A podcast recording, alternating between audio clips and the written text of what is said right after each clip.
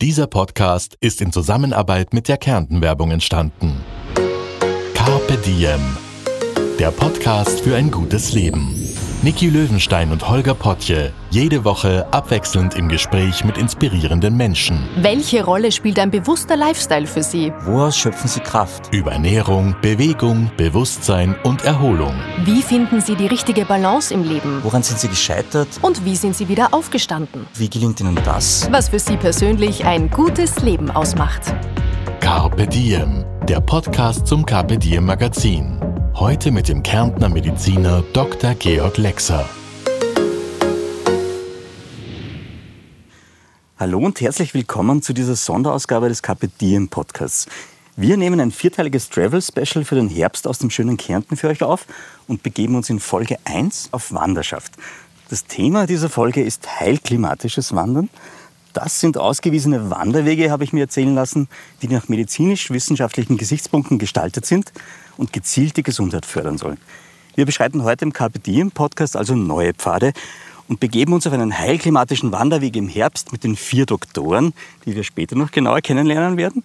Zuerst lernen wir aber den Doktor kennen, der hinter dem Projekt steht, Heilklimatisches Wandern in Kärnten. Unser Gast heute ist Dr. Georg Lexer. Servus, Georg. Grüß dich, Servus. Servus. Wir werden heute ganz, ganz, ganz viel über heilklimatisches Wandern lernen. Magst du mal beschreiben, wo wir uns gerade befinden? Also wir befinden uns jetzt am Beintenhof, Ja. so auf das 1100 Meter Seehöhe im Lesachtal, im südlichsten Teil von Kärnten, an der Nähe der italienischen Grenze. Genau, und das ist auch der Ausgangspunkt für den Wanderweg, den wir heute beschreiten werden. Ja, also wir haben direkt in Niedergeil ist der Ausgangspunkt. Wir gehen praktisch dann hinterm Hof hoch, wo vorbei am Acker, wo wir derzeit Hafer und Buchweizen äh, gesät haben. Wir heuer wahrscheinlich eine ganz gute Ernte erwarten. Ja, das schaut mir auch danach aus. Es ist jetzt so, ähm, wir befinden uns im schönen Lesachtal in Kärnten und der Weg, den wir gehen werden, magst du uns mal beschreiben? Wir haben jetzt gesagt, wir starten beim Peintenhof. Wie weit ist der Weg und wo führt der hin? Ja, also der Weg ist ungefähr acht Kilometer und führt praktisch alle Bereiche Wald, Wasser, Wasserfall, Bäche hinauf auf über die Wiesen, auf die Almen hoch, bis zum Dr. Alm. Bis zum Dr. Alm, jetzt haben wir schon ein bisschen was verraten. Also unser Endziel ist der Dr. Alm. Auf was dürfen wir uns da freuen? Du hast es eh schon gesagt, Wald, Wiesen. Was, was gibt es denn da? Gibt es Tiere, die uns begegnen auf dem Weg vielleicht? auch? Also ja, also man kann, also das ist auch ganz interessant, man kann praktisch äh, sogar zwei Adler immer wieder beobachten, Da die da kommen. Ja. Äh, wir können die Bussarde beobachten. Okay. Äh, wir können auch äh, den Auerhahn gibt's, dann gibt es auch noch Haselhuhn. Also wir haben Rehe, Hirschen. Also bei uns ist eine relativ große äh, Vielfalt an Tieren. Und nicht nur Vielfalt an Tieren, auch an Pflanzen habe ich gesehen. Also die Biodiversität wird ganz groß geschrieben da noch. Ja. Hast du das im Vorgespräch schon ein bisschen erzählt? Ja, und zwar einfach deswegen, weil dieses Tal ist seit Jahrhunderten von Menschenhand gepflegt. Das ist eine Kulturlandschaft, also wirklich höchster Ordnung aus meiner Sicht. Und die, äh, äh, praktisch diese Form der Bewirtschaftung sichert uns diese Biodiversität. Das heißt, sobald wir die Almen nicht mehr weiter pflegen oder bewirtschaften, dann schwindet auch die Biodiversität. Und das ist natürlich auch für uns in großer Sorge, weil äh, das mit dem Großraubwild. Stimmt. Bevor wir jetzt zum heilklimatischen Wandern genauer kommen, ähm, erzähl uns mal ein bisschen was über dich. Wir wollen dich kennenlernen.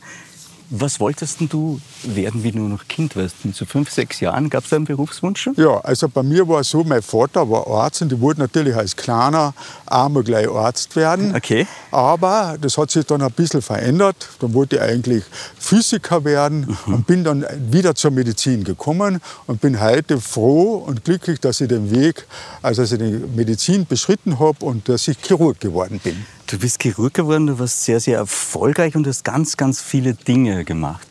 Ich habe jetzt im Vorgespräch auch schon erzählen lassen, du hast den Heinrich Haar getroffen. Wie ich das Krankenhaus in Friesach übernommen habe, habe ich natürlich hier Konzepte erarbeitet. Das war das sogenannte Hospital of Future.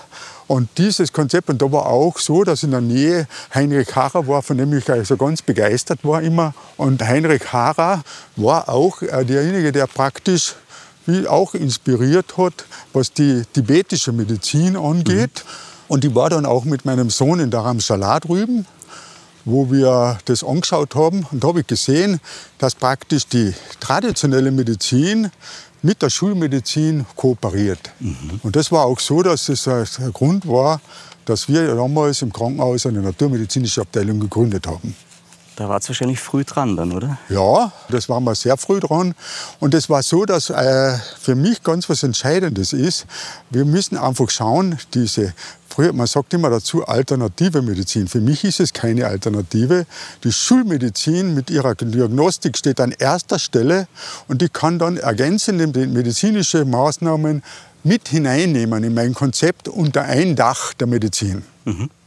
Und das heißt aber, das, was wir heute vor uns haben, diesen heilklimatischen Wanderweg, auf den wir gehen, der ist praktisch dann additiv zur Schulmedizin. Du sagst, da kann man dann na, das ist für mich sogar eigentlich die Gesundheitsförderung. Ja. Und die Prophylaxe ja. ist eigentlich ganz was Klassisches. Mhm. Und das sollten wir wieder vermehrt Augenmerk legen, weil wir haben eine massive Zunahme an Zivilisationskrankheiten und Krebskrankheiten. Mhm.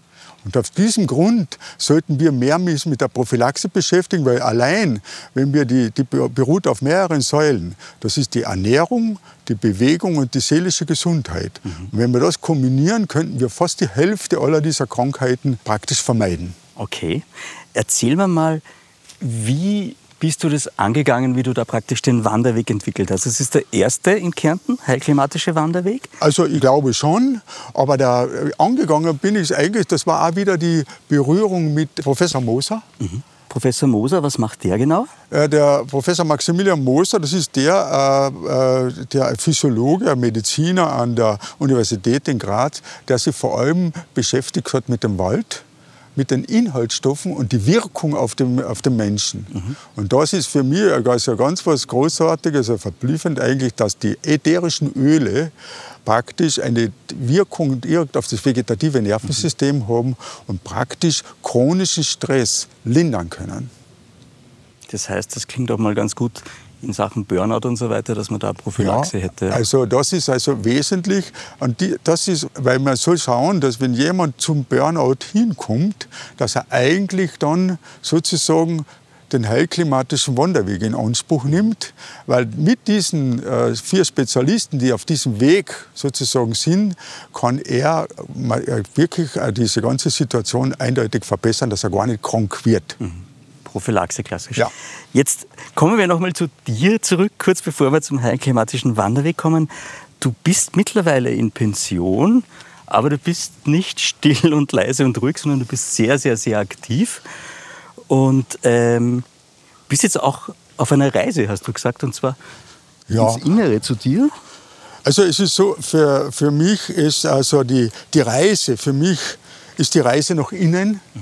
weil diese Reise ist unendlich währenddessen die Reise nach außen endlich ist. Ja. Und das war für mich, äh, ist für mich ganz ein wesentlicher Punkt, weil das hat auch bei mir, ich habe jetzt zum Beispiel allein die ganze Geschichte meiner Vorfahren, auch äh, jetzt habe ich äh, die Wurzeln gesucht und alles und das hat äh, diese Reise nach innen hat bei mir dann auch ein unheimlich gesundheitsförderndes Ordnungsprinzip hervorgerufen. Das heißt, du hast Ordnung ins Chaos gebracht in deiner Familie, praktisch in, in deiner Vergangenheit? Oder wie kann man sich das no, vorstellen? Äh, das, ist, das geht darum so. Das Wesentliche ist ja, äh, die ganzen Generationen davor. Mhm. Wenn man praktisch die ganzen Geschichten erfährt, dann hat es auch für die Zukunft einen Vorteil. Es geht sogar so weit, wenn gewisse Dinge nicht verarbeitet werden, dass das epigenetisch praktisch dann weiter vererbt wird, das Problem. Mhm. Und das ist etwas, was eben mein Vater, und da bin ich ihm sehr, sehr dankbar, er hat äh, sozusagen das mir immer alles erzählt, sodass ich komplett im Bilde war. Mhm. Und das hat eben genau dieses Ordnungsprinzip verursacht. Okay. Du bist auf der Reise zu dir nach innen und du hast mir erzählt vorher, du hast mit Viktor Frankl auch noch mal einen Kontaktpunkt gehabt. Und Heinrich Harrer war tatsächlich, muss man vielleicht erklären, Heinrich Harrer war Bergsteiger. Ja. Hat damals den Dalai Lama, glaube ich, auch getroffen. Ja. Und das, ja? Es war auch die Möglichkeit, ich konnte ihn auch mehrmals treffen deswegen. Ja. Und das waren also äh, äh, einfach diese, diese Sicht der Dinge, das hat mich auch sehr stark bereichert. Magst du jetzt erklären, äh, was für Sicht der Dinge das war? Ja, das ist einfach sozusagen das Traditionelle. dass es also gesundheitsfördernd ist. Das war für mich ganz ein wesentlicher Punkt. Und dass das Traditionelle sozusagen für mich wesentlich ist, das Feuer weiterzugeben mhm. und nicht die Asche anzubeten.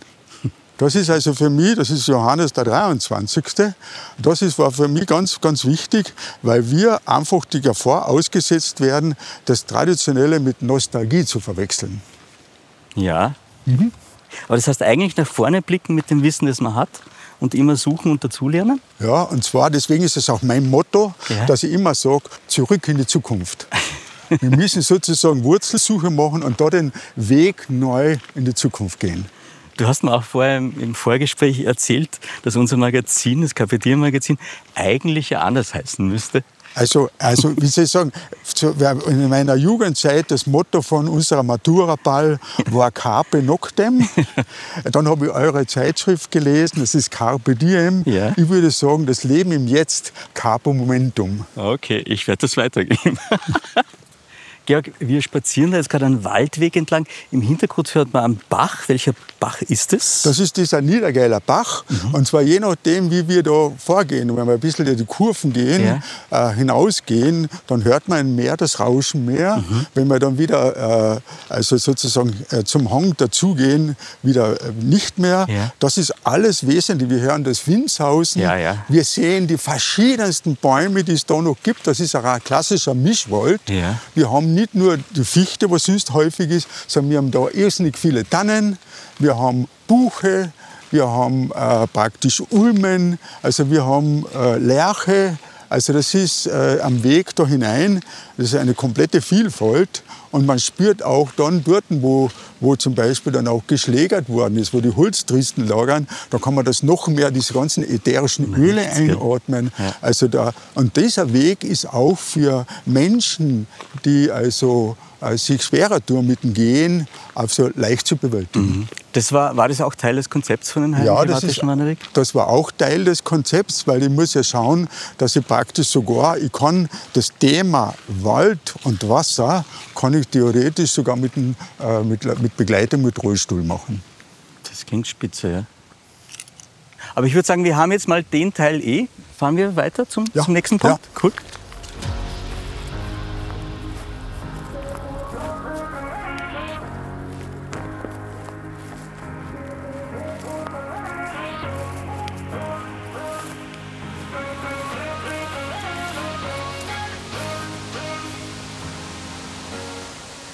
Georg, wir waren vorher bei unserem ersten Schild am Wanderweg, das war Wald. Jetzt, und man hört es im Hintergrund, sind wir bei Schild Nummer 2 angekommen, Wasser.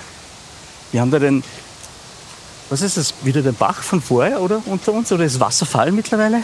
Das ist der Wasserfall mit dem Bach und dann dahinter haben wir einen kleinen Wasserfall. Ja. Und da hier äh, gehen wir mit unseren Gästen direkt zum Wasserfall, weil die Ionendichte dort von negativ geladenen Ionen in dieser Gischt, die da entgegenkommt, so hoch ist, dass das direkt eine positive Wirkung auf unser vegetatives Nervensystem hat. Mhm. Und zwar wird es komplett stressreduzierend. Das heißt, ich fördere praktisch den Gegenspieler vom Sympathikus, der die Anspannung macht, der den Stress macht. Sozusagen fördere ich den Erholungsnerven und damit kommt es zu einer Entspannung und gleichzeitig im Körper auch zu einer Entzündungshemmung. Genau. Wir können Namen nennen. Das ist der Parasympathikus, über den du sprichst, glaube ich, gerade. Der Parasympathikus, das ist der sogenannte vom vegetativen Nervensystem, mhm. der Erholungsnerv und man sagt auch noch Nervus vagus dazu. Das habe ich von dir gelernt heute. Ja, das wusste ich nicht vorher. Sehr schön. Äh, zum ersten Schild und zum Wald hätte ich noch gern besprochen. Es, du hast ja erwähnt, es, da, da, ist jetzt ein Klangholz und ich mir gedacht, hm, was meint der Georg mit Klangholz? Ja, das ist die sogenannte Haselfichte. Ja. Und die übertragt den Klang so gut, dass er zum Geigenbau verwendet wird.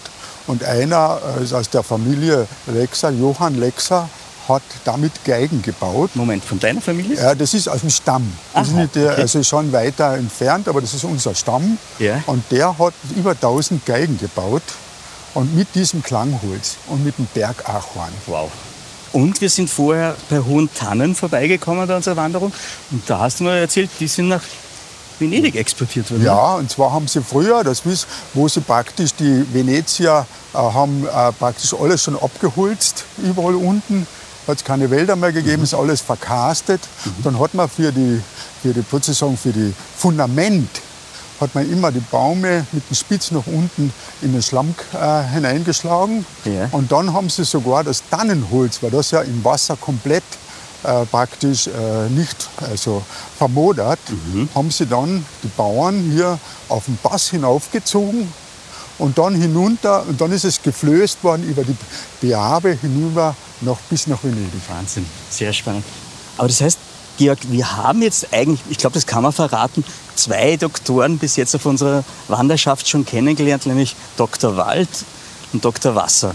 Ja, Magst du mal kurz für uns zusammenfassen, was, warum Dr. Wald für uns so gesund ist und warum Dr. Wasser für uns so gesund ist? Ja, weil einfach äh, die, die, diese- diese ganze, allein das Rauschen vom Bach Ja. hat eine antidepressive Wirkung. Also das ist der Klang der Natur, was in dieser Umgebung ist, Windshausen. Dann haben wir die, die Ionendichte beim Wasserlauf, vor allem bei den Wasserfällen, hat praktisch eine entzündungshemmende Komponente und eine chronisch stressreduzierende Komponente. Der Wald hat praktisch ähnlich. Das heißt, ihm wirkt, diese ganzen ätherischen Öle wirken ebenfalls auf diesen Erholungsnerv positiv, sodass es sozusagen ebenfalls wieder entzündungsfördernd und damit werden Heilungen gefördert. Und das ist, dass man prophylaktisch sozusagen für die Gesundheit einen unheimlichen Benefit hat, sowohl Wasser wie Wald. Das sollte man vielleicht auch nochmal speziell ansprechen. Also die Prophylaxe, das Vorsorgen und nicht das Nachbehandeln ist ja ein ganz zentraler Teil auch dem, was du tust. Und war wahrscheinlich auch ein ganz zentraler Teil, wie du das konzipiert hast, das Ganze. Den Wanderweg hier, den heilklimatischen. Das heißt, hast du dir die Landschaft angeschaut und hast gesagt, das könnte sich ausgehen. Wir haben da Wald, wir haben da Wasser, die zwei Komponenten, die noch kommen. Ja. Wie bist du das angegangen? Und zwar vor, vor vielen Jahren haben wir praktisch uns damit beschäftigt, hier im Lesachtal, äh, mit unserem Tourismusbüro. Und da haben wir festgestellt, dass das eigentlich eine heilsame Landschaft ist. Erklär mal das heilsame Landschaft. Heilsame Landschaft ist einfach praktisch, ich habe keine Luftverschmutzung, ich habe keine Lärmverschmutzung, ich habe keine Lichtverschmutzung und ich habe auch, was unsere Landwirtschaft, die Agrarökologie angeht, wir haben praktisch keine Pestizide und wir haben auch praktisch keinen künstlichen Dünger.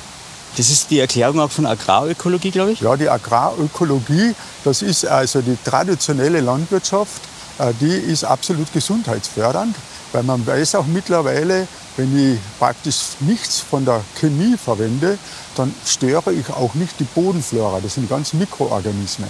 Und damit sage ich als Mediziner, äh, dass die Bodenflora ist nämlich gleich Darmflora. Das heißt, die Situation, wenn ich die, da, da, die Bodenflora zerstöre, zerstöre ich auch meine Darmflora. Und das ist der Grund, warum wir gesagt haben, das ist eigentlich eine heilsame Landschaft. Und war das, war das leicht auch durchzusetzen, zu sagen, Agrarökologie, ist das jetzt etwas, was kommen wird? Oder? Ja, also ich persönlich bin der Meinung, äh, wenn wir die, Gesund, die, die Gesundheitsförderung, wenn wir die Gesundheitsförderung also ernst nehmen wollen, dann müssen wir schauen, dass diese Produkte der extensiven Landwirtschaft, die da produziert wird, das sind Lebensmittel von unseren Lebensmittelhandwerkern, die haben alle viel mehr gesundheitsfördernde Inhaltsstoffe, Vitamine, Spurenelemente, Mineralien, Antioxidantien und dann, was noch etwas ganz Wichtiges ist, sie haben ein gutes Fettsäureverhältnis. Wir sprechen sogar, wenn wir Produkte von der Alm, Milch und Fleisch von der Alm haben, von der Almwirtschaft, sprechen wir sogar von der Medizin aus den Bergen. Sehr schön, klingt sehr gut. Du hast mir vorher auch noch was im Vorgespräch verraten, was ich nicht wusste, was ich faszinierend fand. Und es war der Fleischanteil äh, im Verhältnis zu unserem Pflanzenanteil, den wir zu uns nehmen sollten. Da gibt es ja auch etwas, oder? Ja, und zwar, äh, es ist ja ganz interessant, diese ganzen äh, wissenschaftlichen Untersuchungen, die Herr Campbell aus Amerika gemacht hat und hat diese äh, China-Studie gemacht, keiner Study. Und da hat er dann festgestellt, dass äh, 10% tierisches Eiweiß und 90% von der Pflanze die ideale Ernährungsform ist, um viele Krankheiten zu vermeiden.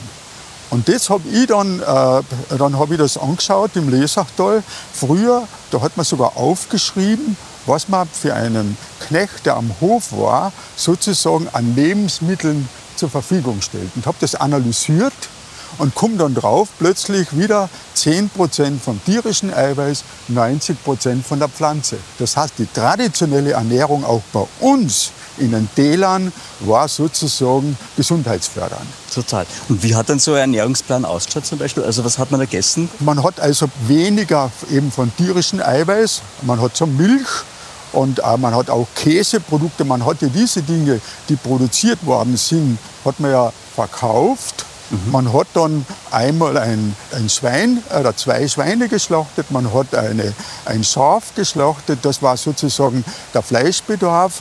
Das an Rind, also Ochs, ist ja verkauft worden, mhm. damit es sozusagen auch finanziell etwas ausschaut. Mhm. Und der Rest waren alles, man hat auf jedem äh, Hof hat man von der Hülsenfrüchte angebaut.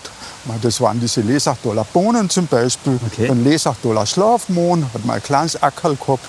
Man hat auch immer das Getreide Roggen und Weizen gehabt, man hat Gerste gehabt, also man hat eine Vielfalt äh, von Getreide gehabt äh, und hat dann sozusagen und dann auch sehr viel äh, von äh, Pflanzen, also Beeren, die haben wir alle gesammelt oben die Schwarzbeeren und die Preiselbeeren. Dann haben sie die Kletze, das sind also Birnen, also was an Obst möglich war.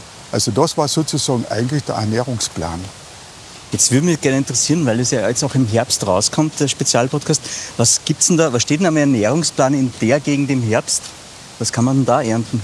Also was im Herbst im Ernten ist, wir werden jetzt dann praktisch den Hafer ja. werden wir jetzt dann dreschen. Buchweizen kommt auch noch, also den haben wir jetzt das angebaut. Zeigt schon, ja. ja das äh, wird angebaut, das wird geerntet.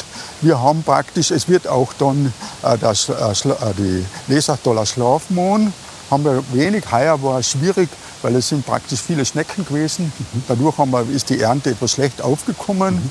Das werden wir noch ernten. Und, äh, und dann haben wir noch Obst, Zwetschgen, also die Streuobstwiese, ganz wichtig, und dann noch die Kletzenbirnen. Das sind diese grünen kleinen Birnen, die erst sozusagen im Keller gelagert werden, bis sie braun werden. Und dann werden sie getrocknet und daraus kann man dann dieses Kletzenmus machen oder diese Kletzennudel oder diese Lesachdoller Stockblattlein heißen sie mit Mohn und eventuell Strecken mit Kletzen oder mit Preiselbeeren oder mit Schwarzbeeren. Das heißt regionale Spezialität eigentlich? Ja, es ist eine regionale Spezialität. Die Lesachdoller Stockblattlein sind praktisch immer zu Weihnachten serviert worden. Und das war ein Germteig. Und zwar so viele Germteigschichten, die außergebacken worden sind. Und dazwischen war immer diese Mohnfülle. So viele Menschen am Hof gelegt haben, so hoch war das Stockblattel. Spannend, okay. Mhm. Da sind wir jetzt aber eigentlich eh schon mal im Thema Kulinarik.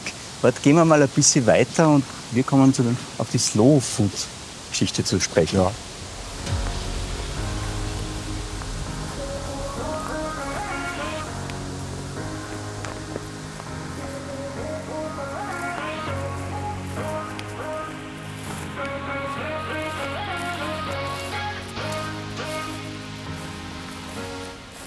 Georg, jetzt sind wir gerade durch einen Wald weiter spaziert hoch und sind jetzt bei unserem Schild Nummer 3 angekommen und wir stehen, du kannst es verraten, wo? Und zwar, das ist also Dr. Wiese. Wir sind also durch einen, einen, wir haben praktisch einen Weg beschritten, der über Jahrhunderte vom Bauern, haben sie immer dort das Vieh hochgetrieben, weil das haben sie sogar bei Tag rein, in der Früh hereingebracht und dann am Abend wieder nach Hause getrieben. Also so so schwer war damals die landwirtschaftliche Nutztierhaltung. Aber für die Nutztiere war es natürlich, sie waren ebenfalls jeden Tag in dieser heilsamen Landschaft. Und dann äh, sind wir jetzt da bei dieser Tafel, das ist die Tafel Nummer 3, Dr. Wiese. Und da geht es darum, allein, was allein äh, wir an Kräutern hier haben, mit den ganzen Inhaltsstoffen, dann vor allem, was ganz wesentlich ist, die vielen Bitterstoffe, die da drinnen sind.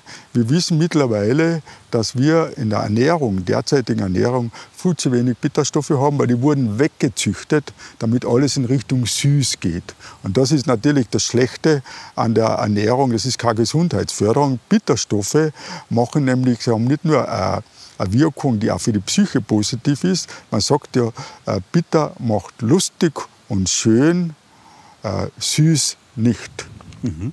Ja, Äh, und äh, diese ganzen, äh, praktisch, wenn man dann weitergeht und dann neben die Schafgabe, wenn man dann die, die Thymian erntet, wenn man praktisch den Wacholder erntet, wenn wir, also da haben wir überall diese Inhaltsstoffe, die für uns positiv sind, die uns praktisch süß abgehen. Und die Bitterstoffe sind auch ganz wichtig bei uns in Sachen Ernährung, wenn ich es richtig verstanden habe, auch bei Diabetes und so. Also bei den ganzen Zivilisationskrankheiten wirken die ja dagegen auch, oder? Ja, das ist sogar bei den Bitterstoffen ist sogar so. Erstens einmal äh, verliert man eher ein bisschen die Lust auf Süßes. Mhm. Das ist auch ganz interessant. interessant dadurch ja. ist es natürlich äh, ist auch wieder so, dass man dadurch weniger dick wird. Mhm. Das eine. Das zweite ist, dass die Bitterstoffe, wenn die Rezeptoren, die Bitterstoffrezeptoren äh, angeregt werden, praktisch die Zellen äh, sozusagen Substanzen bilden, die eine Antikrebswirkung haben. Das okay. ist auch Prophylaxe. Also allein, wenn wir jetzt halt hergehen und sozusagen äh, das Ganze vom, vom Wasser, vom Wald und jetzt noch die Wiese, wenn wir das alles mit einbauen, dann hat das einen gesundheitsfördernden Effekt, einen mhm. besonders starken gesundheitsfördernden Effekt. Daher ist die Wiese auch der dritte Doktor in deinem Klimawanderweg, ja, ja. klimatischen Wanderweg? Aber wir machen das so, dass äh, praktisch, da habe ich eine Kräuterexpertin. Mhm. Das ist die Clara Obernostra. Das ist unsere Kräuterhexe vom Lesachtal. Mhm. Und die praktisch ist bei den Führungen nun oft dabei. Mhm. Und die macht dann das Thema Kräuter. Ah, ja. Also das geht auch darum, nicht nur Kräuter, es geht auch um Wildkräuter, Wildgemüse ja. und Wildbeeren. Das heißt, ich sammle dann auch gleich, während ich durch die Wiese... Ja, das, also wir nehmen ihn eigentlich immer mit. Wir nehmen eigentlich immer den Thymian mit, weil wenn wir dann, äh, meine Frau äh, dann zum Beispiel einen, einen Lammbraten macht, dann nehmen wir immer Wacholder, Thymian und zum Beispiel Lärchenzweige mit, weil mit dem wird praktisch der Braten gewürzt. Mhm. Ja, das klingt lecker. Bratengewürz, wir sind wieder bei meinem Stichwort Kulinarik, das ich vorher schon mal ganz kurz angesprochen habe. Slow Food. Ja, Slow Food. Und für mich ist Slow Food ganz was Wesentliches. Das hat also, Slow Food bedeutet Lebensmittel, Agrarökologie und Gesundheit. Das ist das internationale Motto von Slow Food. Und wir haben also in dieser Region haben wir jetzt die, sogenannte, die erste Slow Food Travel Region der Welt. Das sind praktisch alles sogenannte Lebensmittelhandwerker, die sozusagen äh, Käse produzieren, Milchprodukte, dann Fleischprodukte, äh, dann sogar die Kletzenbirne, dann Brot. Das ist alles äh, jetzt da in der Region Weißensee, Nassfeld, Lesachtal. Mhm. Schön. Das klingt total lecker. Ich habe jetzt auch schon Guster gekriegt. Das Zweite, was mir jetzt bei Dr. Wiese aufgefallen ist und bei der Wiese, durch die wir durchmarschieren, ähm, du hast das vorher schon erwähnt, naturnahe Kulturlandschaft. Wir ja. sind, und Wiese ist eine naturnahe Kulturlandschaft, ja. habe ich von dir gelernt. Also für mich ist das ganz äh, äh, wichtig. Wir müssen ja nur ein bisschen zurückschauen in die Evolution, wo wir herkommen. Wir kommen aus der Savanne sozusagen. Dort sind wir, haben wir uns hochentwickelt. Und äh, so ist es auch. Würden wir das ganze Tal das ja praktisch Lesachtal heißt, Waldtal, das ja praktisch komplett nur Wald war. Das ist dann urbar gemacht worden. Und diese Urbarmachung hat dazu geführt, dass Wiesen gibt, dass die Almen bewirtschaftet worden sind, dass die Wälder gepflegt worden sind und, auch bewirtschaftet worden sind. Und das ist also, das ist dann ein sogenannter psychischer Wirkungsraum, der noch weiter veredelt wird durch die allein durch die vielen kleinen Kapellen, Bildstöcke, was es da gibt, also mit dieser Kultur, die da herinnen noch herrscht. Das ist ein psychischer Wirkungsraum, der total positiv wirkt. Ja. Es ist halt, die, die Landschaft ist wahnsinnig malerisch. Das ist uns auch beim Herfahren jetzt schon aufgefallen. Und wir hören jetzt im Hintergrund noch ganz leicht den Bach. Man merkt, wir haben uns schon entfernt. Ich habe jetzt auch gelesen, dass das Lesachtal das naturbelassenste Tal Europas ist. Ja, das hat damals in den 90er Jahren diesen Preis bekommen, mhm. weil einfach äh, im Lesachtal haben sie beschlossen, wir, machen, äh, wir schauen, dass keine weiteren Hotelprojekte passieren, dass praktisch keine Lifterschließungen gibt, okay. dass wir sozusagen einfach nur so viele Betten haben, wie wir Einwohner sind. Mhm. Und damit ist es möglich, dass die Menschen, die hier wandern gehen, ja. praktisch einen ganzen Tag auf niemanden treffen. Ja. Ja. Das ist in anderen Tourismusregionen also der richtige Trampelpfade schon entstanden. Ja, ja. Also Massentourismus, klar. Also das, das genau das wollen wir nicht. Mhm. Wir wollen eine Richtung Qualitätstourismus und deswegen ist auch unser Konzept mit Slow Food Ja. einfach so willkommen. Ja. Es passt alles zusammen. Ja. Es Ja. ist stimmig, kann man sagen. Und das Tolle ist, wir, die Region baut jetzt derzeit die Slow Food Akademie auf. Was ist das? das? heißt, das ist ja die Slow Food Akademie, wo sozusagen diese Lebensmittelhandwerker, wie das produziert wird, wie sozusagen die guten Lebensmittel hergestellt werden. Und, das was ganz wesentlich ist, sie haben jetzt eine wichtige Säule, das ist die Prävention, Ja. heißt die Gesundheit. Um das, und das wird hier gerade aufgebaut und soll in den nächsten Jahren dann starten. Okay. Und du bist da auch beteiligt dran? Ja, ich äh, arbeite mit, bin in der Gruppe mit dabei Ja. und äh, versuche einfach das Thema äh, Prävention mit einzubringen. Mit meiner Frau zusammen. Ich mache also das theoretischen Teil und den praktischen Teil meine Frau. Die sehr um den Lesachtaler Mohn angetan ist, habe ich gelernt. Ja, sie hat praktisch das Slow Food Travel äh, Lesachtaler Schlafmohn aufgebaut. Und da kommen immer wieder Menschen zu uns, um sich das anzuschauen, was also der Mohn äh, sozusagen der Schlafmohn, weil viele fragen sich verwundert, dass bei uns Mohn angebaut werden Ja, darf, wo daraus Opium gewonnen werden könnte. Nicht? Das ist bei uns möglich. Und das ist auch äh, äh, auf symbolhaftes Thema, weil Mohn, äh, der Schlafmohn, die Mohnblume, ist auch das Symbol der Gefallenen im Ersten Weltkrieg. Und das ist also für uns deswegen auch ganz wichtig, weil wir haben hier die schreckliche Front gehabt gegenüber den Italienern auf der Karnischen am äh, Bergkamm. Da ist praktisch Geschichte auch noch beteiligt Ja. an dem Ganzen. Ja, super spannend. Und Mohn war auch damals die einzige Möglichkeit, das Morphium zu gewinnen, um wenigstens die Soldaten, die schwer verwundet waren, die meisten ja eh gestorben sind, dass zumindest schmerzlindernd war. Okay. Was sehen wir da jetzt gerade vor uns? Beschreib uns das einmal. Ja, jetzt gehen wir praktisch wir über die Alpenwiesen gegangen und haben praktisch, äh, sind jetzt auf der obersten Abschnitt, das ist also sozusagen die Tafel Dr. Alm. Ja. Da stehen wir oben unter einer Lerche. Das ist also eine über 250, mindestens 250 Jahre alten Lerche, Wahnsinn. wo diese Tafel angebracht ist und schauen praktisch in die Weite dieser Landschaft, die italienische Grenze vor uns. Also wir haben einen riesengroßen Kessel, wo eben herum, das sieht man in der weiten Entfernung, die Kühe weiden. Also wunderschöner Ausblick. Und dort haben wir dann dieses Thema, das ist vor allem das Höhenklima. Das ja positiv ist, das geht ja um das Wandern. Das Wandern, das muss man sich einmal vorstellen, wenn sind wir da hinaufgegangen. Damit haben wir unsere Muskeln so betätigt. Die Muskeln sind auch ein Hormonorgan.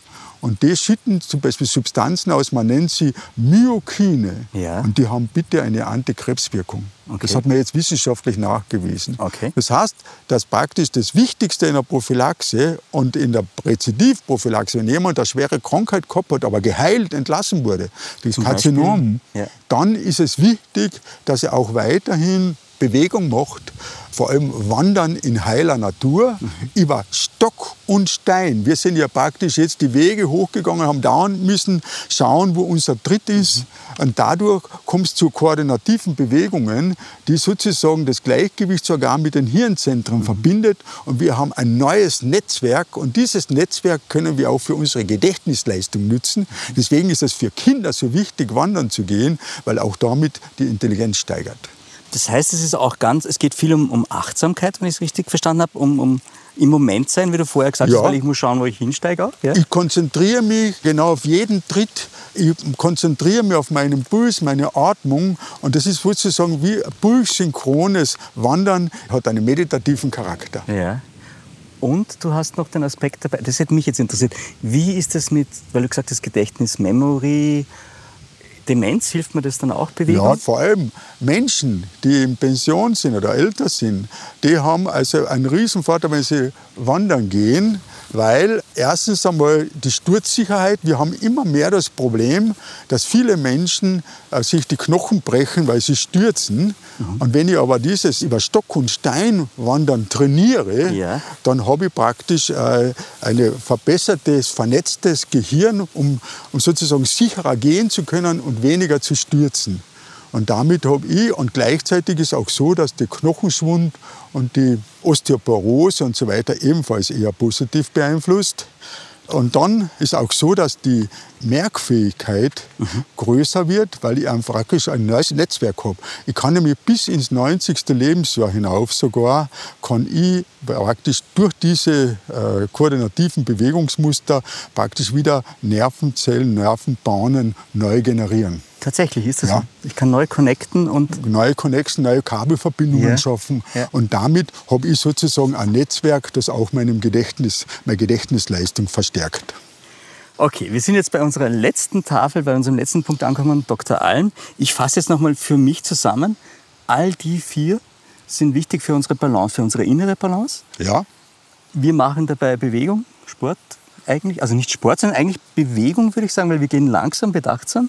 Ja. Es geht nicht darum, schnell raufzugehen, es Nein. geht ums Genießen, ja. um die Sinne. Ja. Da habe ich eine kleine Schwebfliege vor mir gerade, sehr nett. Ähm, Dr. Alm, sagen wir das, was, was tut Dr. Alm mit mir gesundheitlich? Dr. Alm macht äh, insofern, das haben wir schon äh, haben wir vorhin angesprochen, das Höhenklima. Ja. Das Höhenklima verursacht, dass ich einfach die Blutbildung anrege mhm. und sozusagen, um besser Sauerstoff aufnehmen zu können, weil wir ja oben auf der Höhen, im Höhenklima ja weniger Sauerstoff mhm. haben. Damit trainiere ich also sozusagen äh, also meine Kondition, mhm. diesbezüglich verbesserte Sauerstoffaufnahme. Und das nächste ist, wenn ich mir allein das anschaue, allein hier oben, jetzt ist also praktisch die Saison, die ganzen Schwarzbeeren gibt es jetzt schon, da sind Antioxidantien drinnen, massenhaft. Und die haben eine, anti, also eine antiphlogistische, das heißt entzündungshemmende Wirkung. Sie haben praktisch eine ernährungsphysiologisch mit den vielen Vitalstoffen, die da drinnen sind, ganz eine hohe Bedeutung, wenn ich daran denke, in der Nahrungsmittelindustrie, wenn man diese Produkte kriegt, da ist ja wenig von dem drinnen, was sozusagen in diesen Beeren drinnen ist. Mhm. Das ist eigentlich ein Superfood. Mhm. Und das Gleiche ist dann jetzt mit den Preiselbeeren. Sie sind jetzt schon rot geworden. Sie warten, wir warten jetzt noch ein bisschen, bis mhm. sie dann ganz dunkelrot sind. Ich würde gerne zugreifen, aber das trägt, Diese ja. Farbstoffe, das sind unsere Antioxidantien. Und zwar warum? Weil die Sonneneinstrahlung sozusagen und die Kälte und die Nässe, das ist ja praktisch diese äh, verschiedenen Witterungen, äh, die Unbilden der Natur, sagt man auch, führt dazu, die Beere kann ja nicht ausweichen, wir Menschen schon. Also muss sie Schutzstoffe produzieren mhm. und das sind die Farbstoffe wie das Anthocyanin, das sind die Farben der Natur. Und das ist praktisch mein Sonnenschutzmittel Verstehe. gegen die UV-Strahlung. Ich habe wieder was und gelernt. Dieses Mittel nehme ich auf und stärke damit meine Abwehr. Okay, ist notiert, habe ich mir notiert. Dr. Wald, ich habe für mich jetzt mitnotiert, beruhigende Wirkung ätherische Öle, Terpene, Parasympathikus. Habe ja. ich gelernt von dir, ja? Mhm. Dr. Wiese, reich an Wildkräutern, Wildbeeren, Wildgemüse, Mineralien, Spurenelemente, Vitamine, Bitterstoffe, Antioxidantien. Habe ich auch richtig, sehr gut. Und Dr. Wasser, hohe Ionendichte, positiv für das vegetative Nervensystem, Sympathikus, Parasympathikus wirken. Und zum Schluss der Wanderung ja. gehen wir dann Kneipen. Dann machen wir sozusagen im Bach nach unten, äh, praktisch ziehen wir uns die Schuhe aus ja. und dann Wasser treten. Und dann merken die Leute, das ist einfach so was äh, Schönes, auch für mich als Erlebnis, ja. wie die Leute dann leichtfüßig heimgehen, obwohl sie eigentlich jetzt mehrere Stunden, 500 Höhenmeter überwunden haben. Ja, schön. Ein guter Schluss. Ein guter Schluss auch für diesen Podcast. Georg, vielen lieben Dank für deine Zeit und für die Wanderung und für die Landschaft da. Also Wahnsinn. Wunderschön. Ja, na, es freut mich, wenn, wenn die Leute kommen und äh, wie soll ich sagen, wir werden weiterhin versuchen, unser Tal sozusagen so als heilsame Landschaft weiterhin so zu gestalten. Bin mir sicher, macht das ganz hm. gut. Ich habe eine letzte Frage im Podcast für dich. Das ist die klassische Podcast-Frage des Kapitän-Podcasts. Was braucht ein gutes Leben für dich? Was macht es aus? Also für mich ist das Primäre, das ist die Gesundheit. Mhm. Das ist also auch für mich das Wesentlichste. Dann äh, auch Wertschätzung gegenüber Menschen, Lebensmittel und der Schöpfung gegenüber. Mhm. Das ist für mich ganz was Wesentliches, die Schöpfung zu, äh, zu wertzuschätzen und dann die Reise nach innen. Das, wir sagen im Lesachtal, innegehen. Das ist aus Mittelhochdeutschen in sich gehen, erinnern, sozusagen äh, das Ganze, das ist eine unendliche Reise, weil die Reise nach außen, die ist endlich, das erschöpft sich. Perfekt. Ich glaube, wir gehen jetzt ein bisschen Slow Food essen. Ja.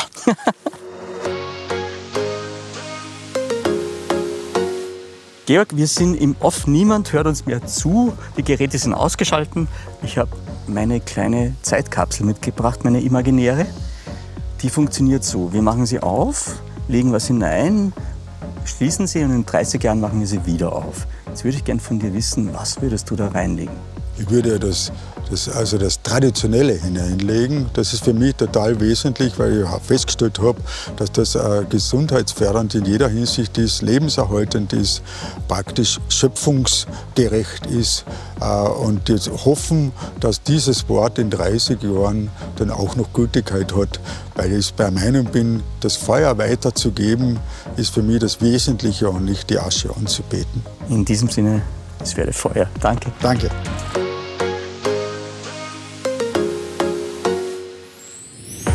Mehr von Carpe Diem gibt es auf Soundcloud, Apple Podcasts, Google Play und Spotify. Jetzt abonnieren und liken. Wir freuen uns über eure Kommentare und sind direkt über podcast.carpediem.live erreichbar. Das Carpe Diem Magazin erscheint alle zwei Monate. Besucht auch unsere Social Media Portale auf Facebook, Instagram und YouTube und unsere Website carpediem.live. Carpe Diem, der Podcast für ein gutes Leben. Dieser Podcast wurde präsentiert von der Kärnten-Werbung. Alle Angebote rund um deinen erholsamen Herbsturlaub in Kärnten findest du unter kärnten.at.